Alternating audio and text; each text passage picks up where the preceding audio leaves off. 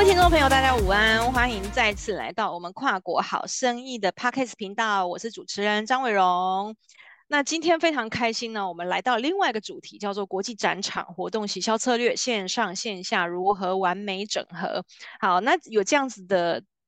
节目呢，在介绍今天的嘉宾之前，我想跟大家讲一下我们跨国好生意这个频道的初衷哦。那我们呃，这跨国好生意频道呢，是由全球华人营销学院来运营哦。那大家知道吗？我们全球华人营销学院呢，在二零二一年到二零二二年，我们连续直播了一整年，在早上的八点到九点哦，在大家上班的。这个之前，我们这样子一直直播，每天直播一个小时哈，然后一整年的时间。那当然现在啊，就是我们呃学院呢略略就是稍微转型了一下，我们把这样子的呃直播呢，把它转型成 podcast，然后我陆陆续续邀请一些之前学院合作过的一些讲师朋友来到我们的节目现场哈，再跟我们继续延伸在疫情之后呃的一些动态以及进展哦。那今天邀请到的来宾呢，呃，也是我的超级好朋友哦，哈，会邀请来的都是重量级嘉宾。那他同时也是在学院那个时期呢，就是常常帮我带班，常常帮我主持，然后还有常常帮我邀约很多的讲师。他大概也帮我 take care 了至少有五分之一哦，这是真的非常感谢，也是我生命中的一个很要好的一个贵人哈。好，那所以呢，我们现在就不啰嗦，我们来介绍我们今天的嘉宾出场。欢迎创客魔豆有限公司的推广部总监许涵婷，尖叫声欢迎涵婷。Hello，大家好，我是涵婷，很开心的在空中与大家相会。好的，那大家知道，如果你们呃我们的伙伴呐、啊，哈，这听众朋友如果有长期追踪。呃，全球华人营销学院的话，就会知道其实韩婷啊，它的领域啊分成两大块哈，一块是直播，一块是 Line 这边。那他现在呢，也又切入了这个个人品牌的经营哈。那韩婷其实真的是，我觉得他是一个非常多功又很专精的伙伴哦。那他呃也。在这个线上课程运营上面也都非常的有经验。那我们今天呢，我们先聚焦在直播哈，那之后的这些议题，比如说 Line 啊的这个经营，我们就是留到第二集或第三集这样哦。那所以呢，我们在韩婷这样子多功的或者是多元角色的身份的情况下，我想首先想要请韩婷来聊聊，就是说，哎，你一周或者是一个月，或者是你都是以季在做一个忙碌的一个单位呢，还是什么哈？就像韩婷现在她很忙哦，她每天。忙着运动哦，每天忙着泡汤。那前一阵子呢是忙着去外岛玩哦，非常的让人家嫉妒又羡慕哦。好，所以韩挺来自我介绍一下，你平日都在忙些什么好吗？嗯，可能是因为啊，就是工作习惯的关系，或是工作的形态，所以呢，我自己呢，其实并不是用一个月或者是一季，然后来看一整年的工作量。我从过去到现在都是用一整年来看的，所以我就会定好我每一年的目标，然后。达标了之后，我当然就会进入到一些其他的活动，然后休息啊，或者是再精进下一个能力。所以呢，运动是因为我的心肺能力真的很差哦，所以我就花了一个月时间先培养一下，然后慢慢的再加强，然后再加上接下来呢，就是要提升下一个能力。所以我自己的工作分配就是看年度，然后刚好达标了，然后就会往下一个方向迈进，这样。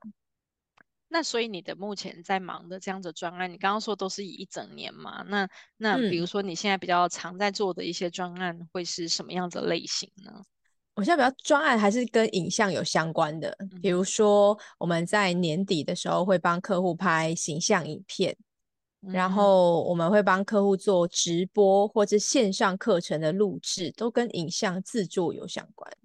了解了解，那所以其实像我，呃，之前哦，我忘了跟大家说，我跟韩婷其实认识的很早，但是我们后来呢，开始有比较深交哦，是在商会里面去一起去呃组一个 power team 这样子。那那个时候就是呃，韩婷从在商会这边，还有就是他后续的这个发展路径啊，有一个很重要的身份是直播策略顾问。我们的读书会的时候呢，韩婷也是以直播策略顾问的这样子的呃一个角色，在帮大家做选书。好，那我们知道，这是其实直播可能跟大家这个理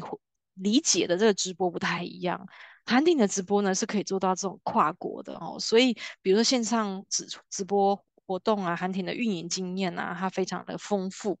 大家有没有理有没有注意到我用了“运营”这两个字？哈，那那像是如果说有一些呃跨国的，像韩婷之前就执行过泛太平洋职涯年会啊，或是台日国际学术交流这样子会员大会啊，有听到关键字了吗？哈，就泛太平洋，这是就多国的哈，然后或者是台日国际。国际交流这样子，然后都是有跨国之间的这样要做到国际直播哦。那这样子的技术或者是这样子的一个 know how，其实并不是一般人能够成功很简单的去跨越的。所以韩婷，你可以帮我们分享一下这种跨国直播，嗯、呃，几个关键的活动可以成功的关键因素，好吗？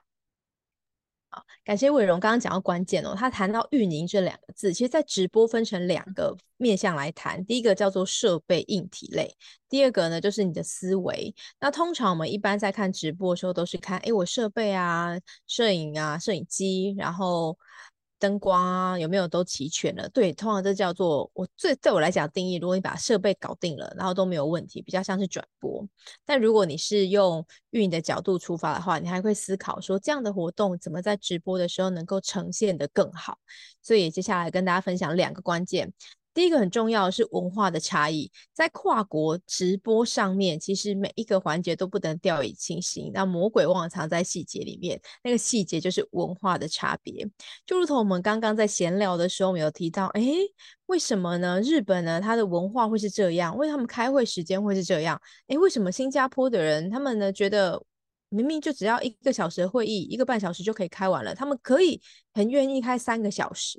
所以呢，每一个国家的文化其实不同。就如同刚刚伟荣呢在一开始有提到，除了直播之外，还跟 Line 的专业，但在跨国的这个节目上，这个 Podcast 节目上，我应该就不会分享 Line，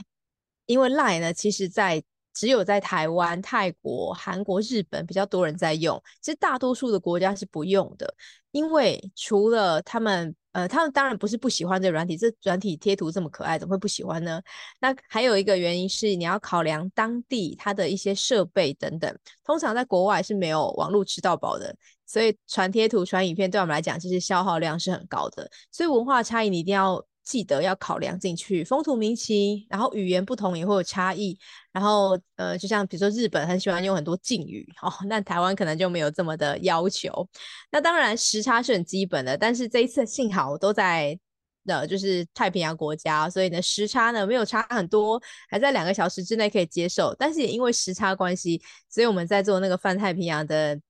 职涯年会的时候。我们很常 在晚上十点、十一点开会，因为就要配合大家工作时间还有时差。那还有，当你你进入到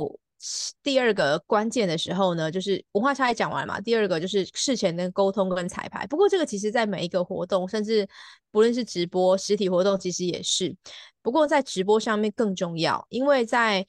直播上面是分秒必争，而且每一个直播活动的目的都不一样。像泛太平洋职涯年会，他们的重点在学术交流；然后像台日国际学术交流会，这也是交流。但是其实还有更多的，比如说产品展示或会议沟通等等等，包罗万象。所以每一个环节都要经过设计，经过设计。在实体的活动，我们很容易可以接受一整天的活动，大家都非常聚精会神，因为中间可以安排休息，椅子很好坐，点心很好吃。但直播不是，它就是一直在线上看电视，你可以看电视看八个小时，追剧八个小时，看电影八个小时没问题。但是你要在上面看无聊的 学术研究八个小时，真的有点痛苦哦。所以，透过事前的沟通跟协调，也可以让直播更精彩。比如说，第十九届的泛太平洋的职涯年会，因为每一位受邀的主讲人都是业界数一数二的厉害哦，所以他们为了确保每一场讲座呢都会有交流的机会，所以主办单位其实有邀请主讲人事先把演讲内容录成影片，因为你知道，厉害的人总是好想跟大家分享很多东西，所以呢，如果是在让他们自由分享哦，我们没有用录成影片，我们直接用直播的，很有可能就会超时。而且，请问在直播的时候超时怎么办？你要把人家直接关闭麦克风踢掉嘛？你不要 忘记那是大佬哎、欸，你怎么敢做这件事情？不能哦。所以我们就用录成影片的方式，但是一直看影片很无聊啊，所以你要保持互动。所以在 Q&A 的时段，我们就是安排了直播互动。那这样的搭配就不用担心主持人临时有状况哦，比如说他可能临时有事，设备有状况，身体有状况，还是天灾人祸等等等呢、哦？那不过呢，就是在 Q&A 的时间啊，因为是直播，所以可能就会有一些状况，嘿，我们会怕超时，所以我们会在画面上做一些补救，比如说提醒他们发言的时间啊，在聊天室留言啊，等等等。那这样的安排呢，在当时候其实颇受好评，然后国际间的好评不断，就日本啊、韩国他们都很意外，哎，怎么可以做得到？所以其实也让台湾的软实力能够扬名国际。所以以上跟大家分享两个关键。超强，真的那一次啊，那个我我印象非常深刻，因为我们在那个商会里面哈，真的那个回响实在是，我们呃牙医师都一直赞赞叹说，哇塞，这个国际的其他的医师们都在想说，为什么台湾可以把直播就是 run 得这么顺，然后而且是很无聊的学术交流呢。还可以 run 得这么顺，然后大家刚刚有没有听到一个关键字？我觉得很重要的关键字叫做互动。你知道在直播上面还要能够做到让大家互动，这件事情门槛有多高？那已经不是只有技术的问题了，是你对于整个活动的掌握，还有你企划的这个发想，然后还有你灵机应变能力要超高。因为是不是我们刚刚韩婷也分享到，就会有很多。小状况，而有的时候不是小状况，是大状况。诶，要是网络断线，你还在重新接上，我跟你讲，那个那一刻，你真的会觉得，天哪，我是来到了地狱吗？就那安静的五秒钟，你就会觉得我是来到了地狱吗？很恐怖的吼。所以在疫情之前呢、啊，呃，在疫情的这个当下，当然现在疫情都过了，我们线下活动又都非常热络。那以前就是在那两两两三年不能出国的期间哦，线上活动跟线下的这个整合，它是非常的呃迫切。也是也是必要的哦，所以我们接下来就请韩婷来跟我们分享一到两个在展场活动里面成功运用，就是展场是实体的嘛，好，那但是我们人不能到现场，我们怎么样用运用直播来来来那个重现展场的这个现况呢？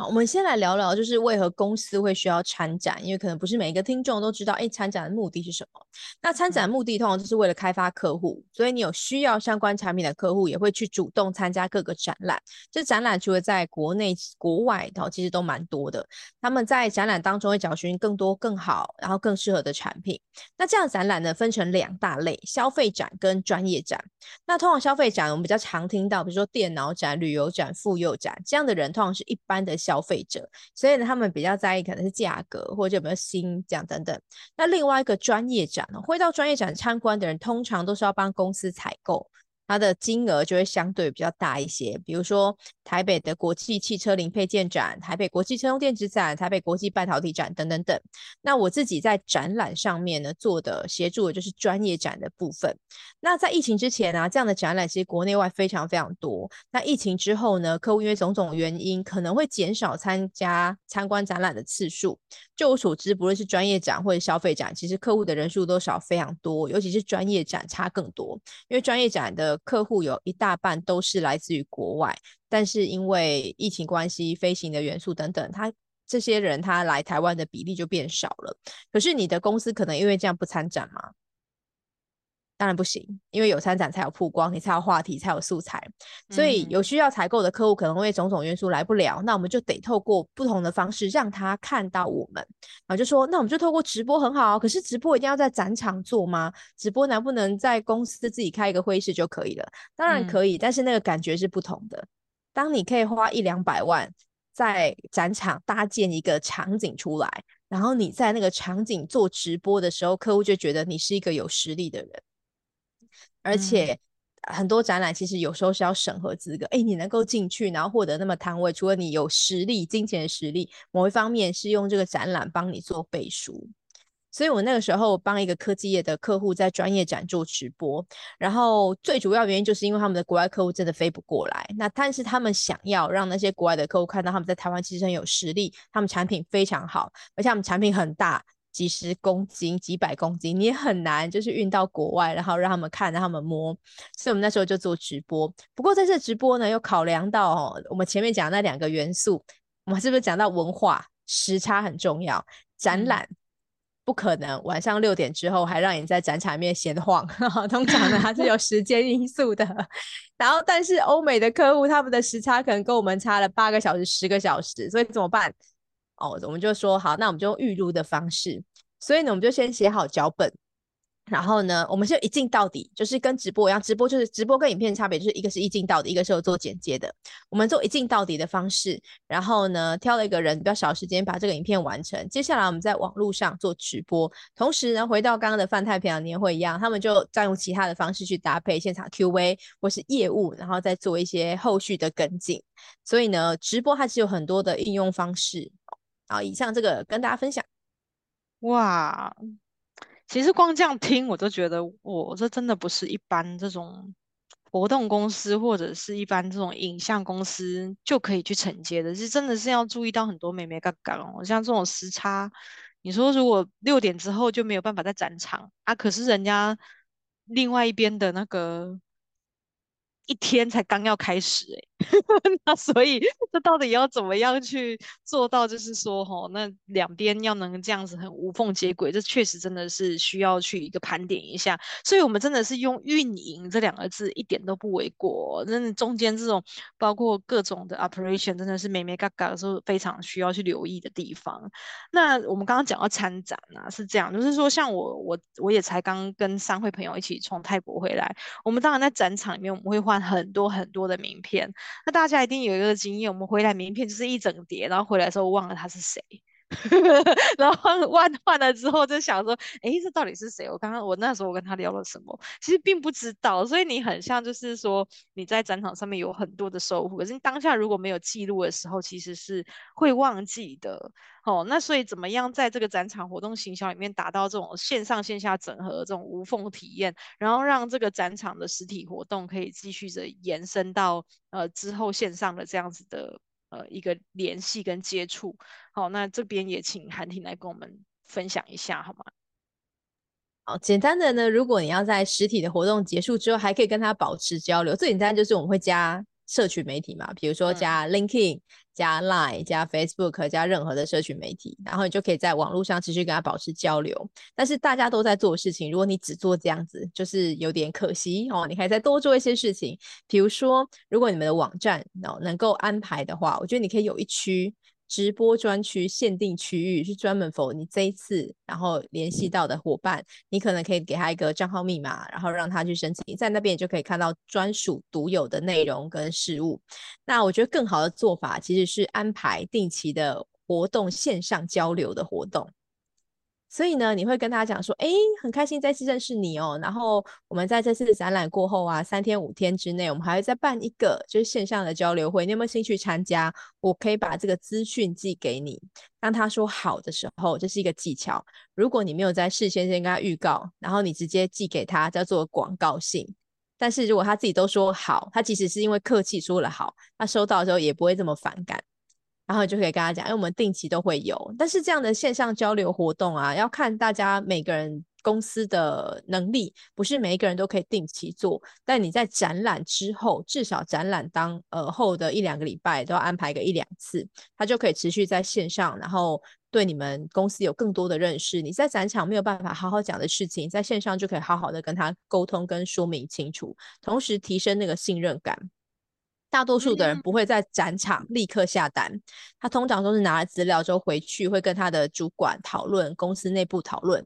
如果你可以在未来的两三周之内，那个黄金时间保持跟他更好的交流，我觉得那个信任感会有助于拿下他的单子。哎，这个建议超好的耶！确实，我们可能也会落入，就是说，OK，我今天跟你换了名片，怕我们失去联络了，所以我跟你加个 Line 吧，或者是我跟你加个 WhatsApp 吧，或者是请你扫这个 QR code，你可以加入我的什么什么账号这样子，好，或者是在一个社在一个社群里面。可是如果还是一样，就是都停止于这样，真的现在就像刚刚韩婷说的，他其实他的他他还是一个很弱很弱的连接啊。但如果这时候我们再把它导回去线上，因为有个类似像是 Webinar 或者是线上说明会这样子的模式，或者是一个小型的专场说明会，好，那用线上这样子，哎，又接轨起来了，哎，我觉得这个建议超好，连我自己都都都学习了，我觉得这真的超好的呢，而且还可以固定一个时间，就比如说就是呃跟他。就是 email 往来的时候，告诉他就是说，哎，其实我们大概每个月或者是每两周都会有一次这样。那如果你愿意参加的话，我们每周都会分享最新的什么什么东西，那你可以先把时间先留下来。我觉得这超好的，这个建议超实际的，真的有听到的人赚到，好不好？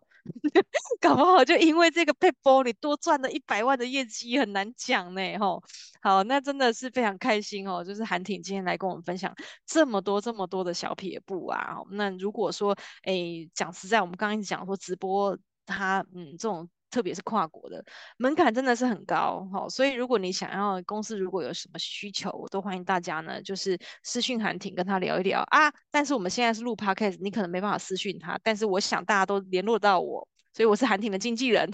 欢迎联络我，然后我再帮你 refer 给韩婷这样子。好，那今天非常开心，韩婷来到我们的节目现场哦。好，那下一次呢，期待跟你再聊聊其他的议题喽。好，那谢谢韩婷，谢谢大家的收听，谢谢，拜拜。谢谢大家收听，拜拜。